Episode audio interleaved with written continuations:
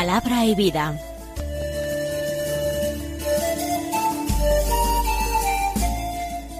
Con el padre Manuel Horta, desde Sevilla.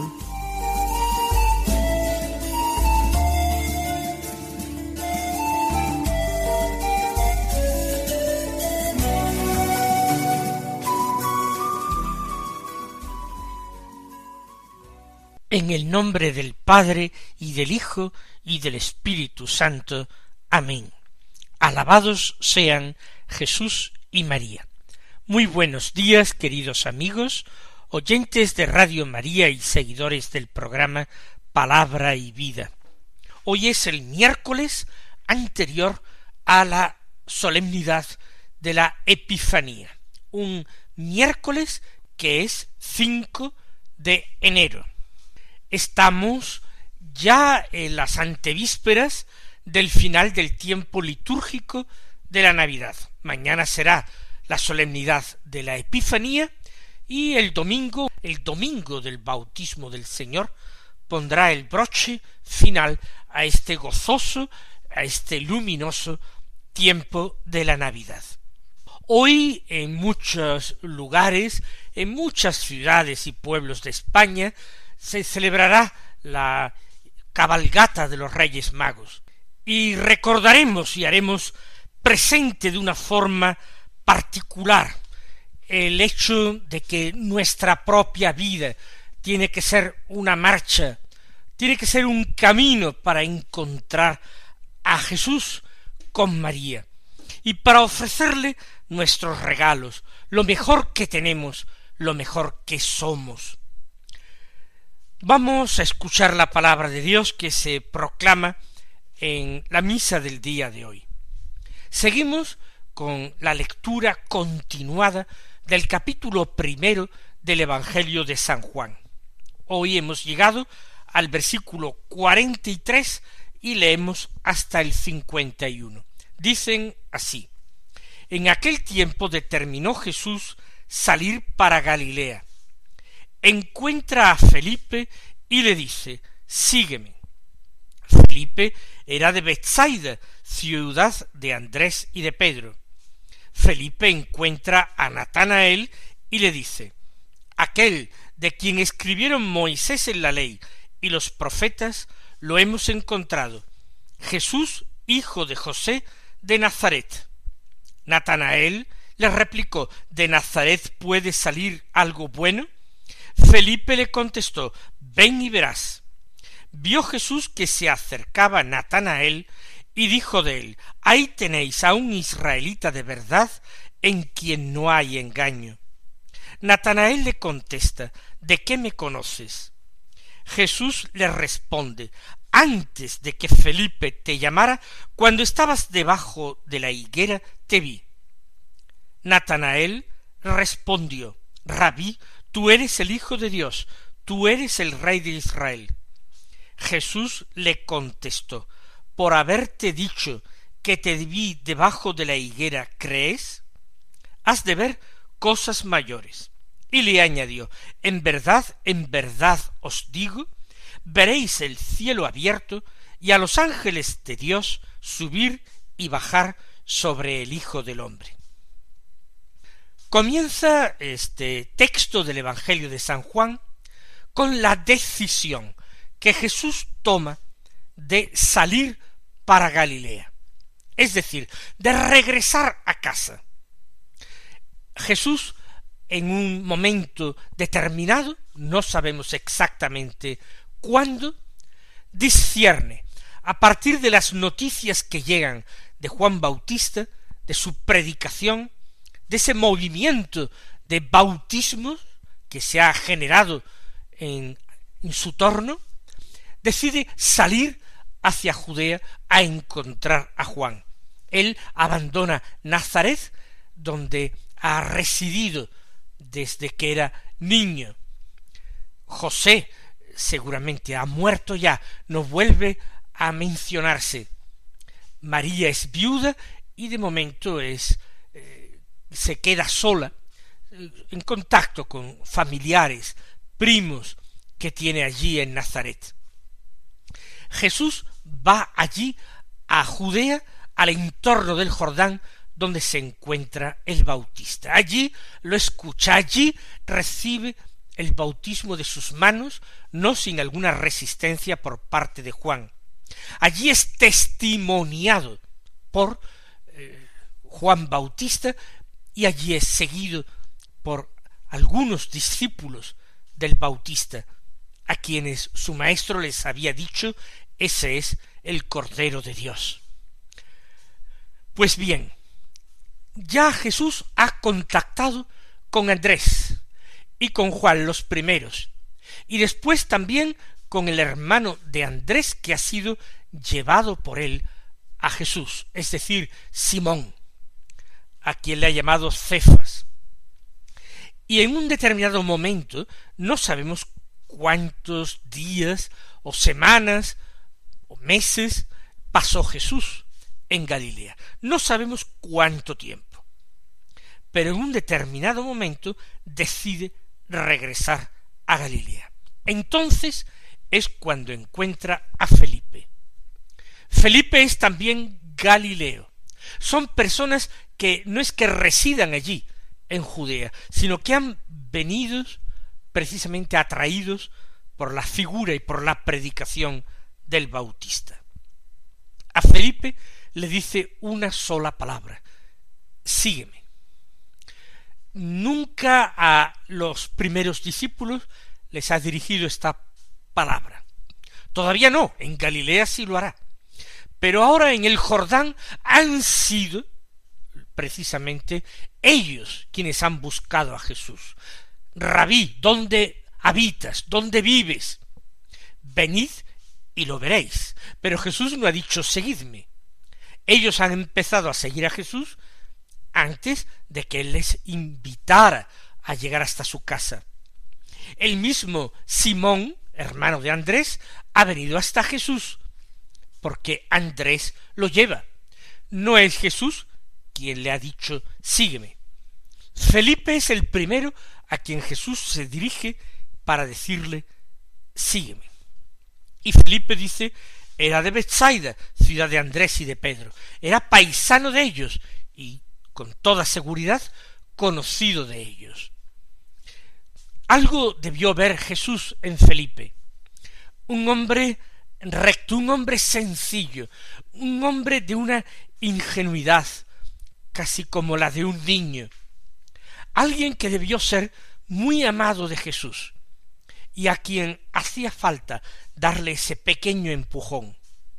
Quizás no hubiera tenido decisión propia para irse tras Jesús, quizás no se hubiera sentido nunca digno para ello. Quizás se hubiera quedado más tiempo o mucho con Juan Bautista, hubiera sido del número de los discípulos del Bautista hasta la muerte de esto. Pero Jesús le dijo, sígueme, y ya no hubo vacilación, no hubo ninguna duda y tampoco hubo marcha atrás. Nosotros vamos a pedirle al Señor que nos conceda esa gracia múltiple que concedió a Felipe. En primer lugar, la gracia de escuchar la llamada de Jesús. Hay que tener los oídos muy limpios del ruido del mundo. Hay que tener mucha atención a la voz interior para percibir la llamada de Jesús con esa nitidez, con esa claridad, con esa urgencia. Una llamada de Jesús que tiene un carácter extraordinariamente personal. Sígueme, sígueme tú, independientemente de todas las circunstancias que te rodean, independientemente de todas las personas que están quizás muy cerca de ti y que no han sido llamadas como tú. Y también el Señor concede a Felipe la gracia no sólo de escucharle con claridad, sino la gracia de ser generoso, de jugarse la vida totalmente, arriesgar por Jesús, la gracia de creer y la gracia de entregarse. Le pedimos al Señor que estas gracias dadas a Felipe sean abundantes también en nuestra vida a lo largo de este año nuevo que estamos empezando a vivir. Pero el llamado Felipe no se conforma con seguir a Jesús. Hace lo mismo que hizo Andrés, es decir, comunicar la alegría que siente, contagiar a otros en esa misma ilusión. No se reserva para él solo esa extraordinaria revelación, sino que la comparte. Ya decíamos nosotros ayer que una alegría grande, cuando es auténtica, cuando es verdadera, es imposible guardarla uno para sí solamente. La alegría es expansiva, es comunicativa. Por eso Felipe encuentra, después de haber sido encontrado por Jesús, a Natanael. El texto dice Jesús encuentra a Felipe y le dice, es Jesús el que encuentra a Felipe. Felipe se descubre encontrado por alguien que le buscaba previamente. Pero ahora él es el que busca, el que encuentra. Encuentra a Natanael. Felipe comienza a realizar la misma actividad que Jesús.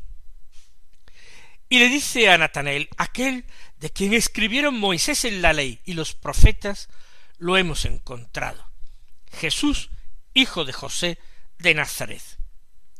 ¿Quién es aquel de quien escribieron Moisés en la ley y también los profetas? Indudablemente el Mesías. Hay referencias al Mesías en la ley de Moisés y hay muchísimas referencias y alusiones a él en los escritos de los profetas. Era la gran esperanza de Israel. Había un clima de expectación mesiánica en aquellos tiempos porque el mismo Dios había suscitado en el corazón de los hombres este, esta expectativa y este deseo ya de que por fin se cumplieran las promesas y el Mesías viniera. Por eso, lo que viene a decirle a Natanael Felipe es hemos encontrado al Mesías, aunque no emplee esta palabra. Lo malo es que lo identifica de esta manera. Jesús, hijo de José de Nazaret. En primer lugar, el Mesías, según la profecía de Miqueas y según la creencia compartida por todos, el Mesías tendría que venir de Belén, porque era el hijo de David, el descendiente de David. El Mesías no podía ser un Galileo. Por supuesto, es imposible que Felipe supiera que Jesús había nacido precisamente en Belén, aunque fuera por accidente. También le dice el hijo de José.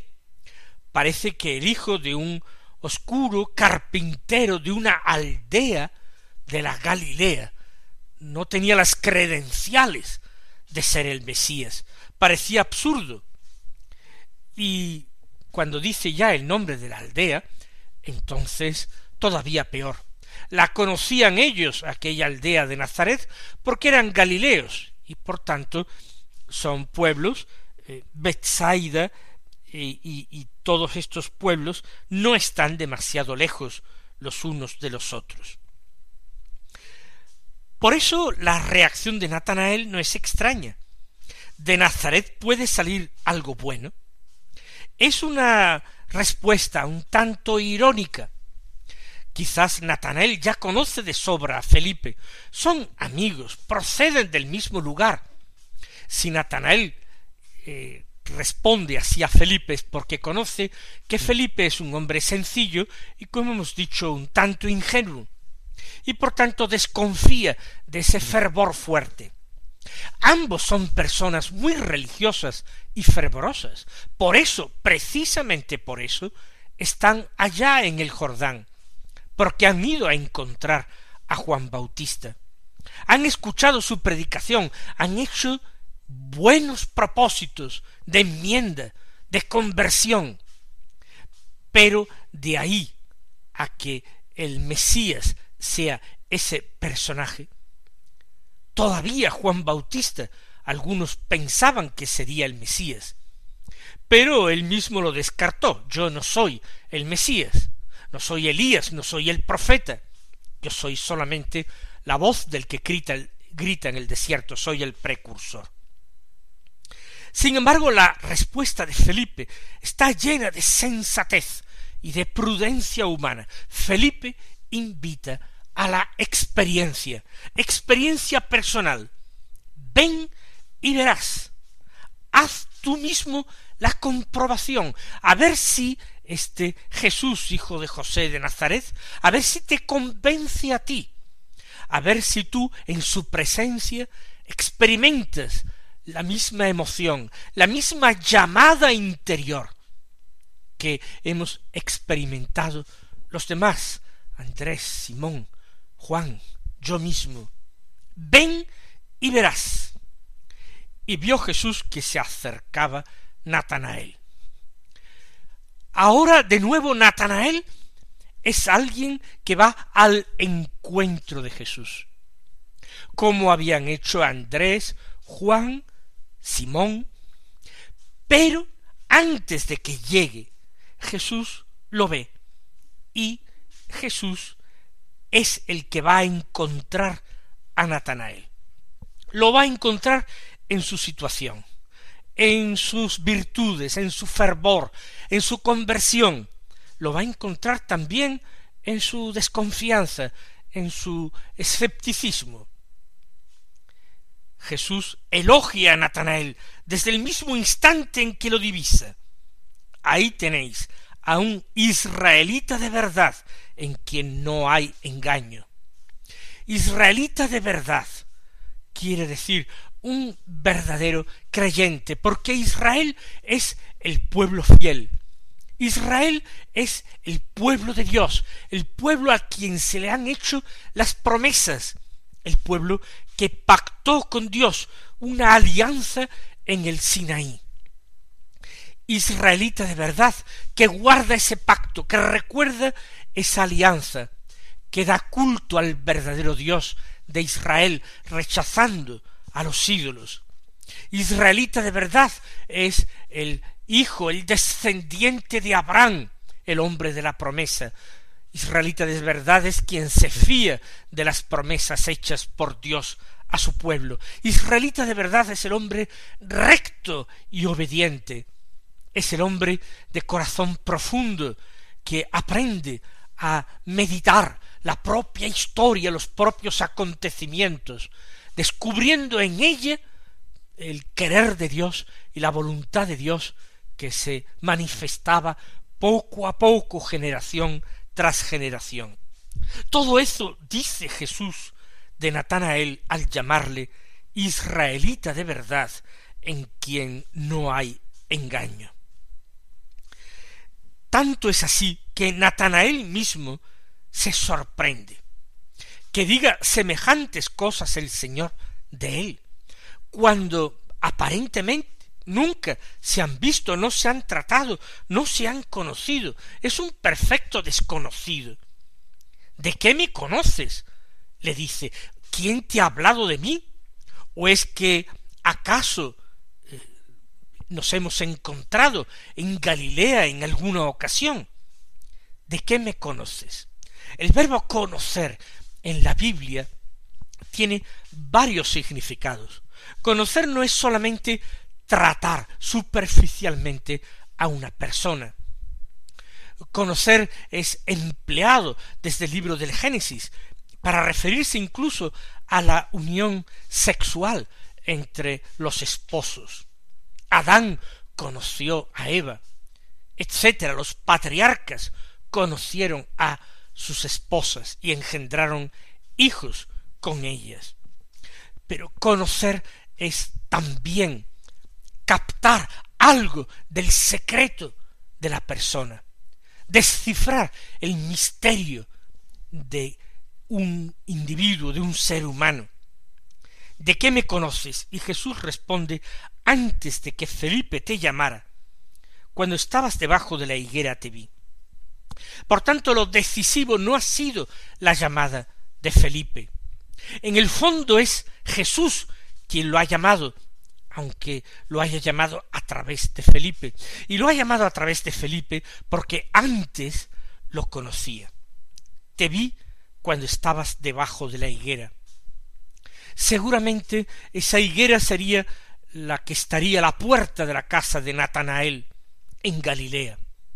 Seguramente es en la oración donde Natanael, hombre piadoso, israelita de verdad, ha sentido la mirada llena de amor, cargada de ternura y reconocimiento de Dios sobre él.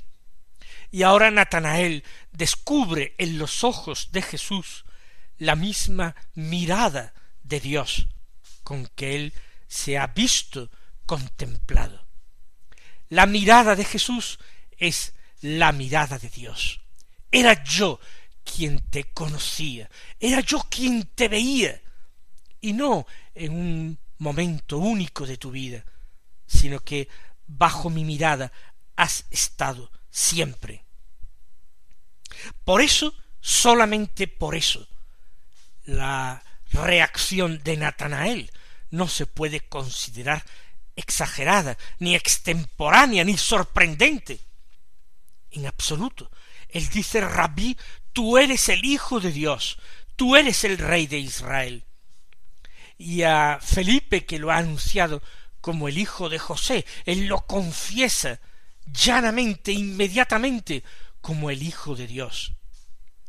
Y Natanael ha recibido la alusión de que es aquel de quien escribió Moisés en la ley y los profetas, pero él lo dice ahora claramente, tú eres el rey de Israel, eres el rey Mesías. Que por qué viene de Galilea o es hijo de José, no lo entiendo, pero mi pobre mente no puede captar todo la mente y el querer de Dios. Tanto saber me sobrepasa, es sublime y no lo abarco, como dice el salmista. Y Jesús acoge esa fe espontánea, grande de Natanael. Por haberte dicho que te vi debajo de la higuera, ¿crees? Has de ver cosas mayores. Recuerden lo de las parábolas de Jesús, por ejemplo, la parábola de los talentos. A todo el que tiene se le dará y le sobrará. Porque te he dicho que te vi debajo de la higuera, ¿crees?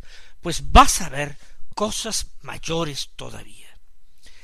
Y le anuncia una revelación del cielo abierto.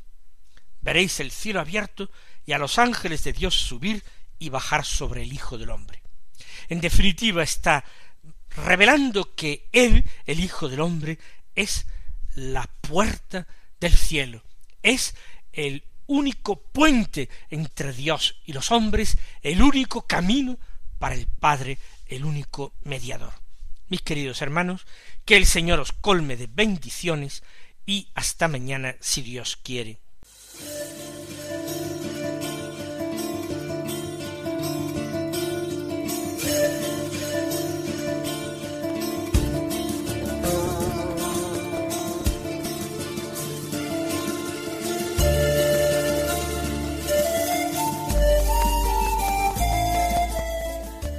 Concluye Palabra y Vida, un programa dirigido desde Sevilla por el Padre Manuel Horta.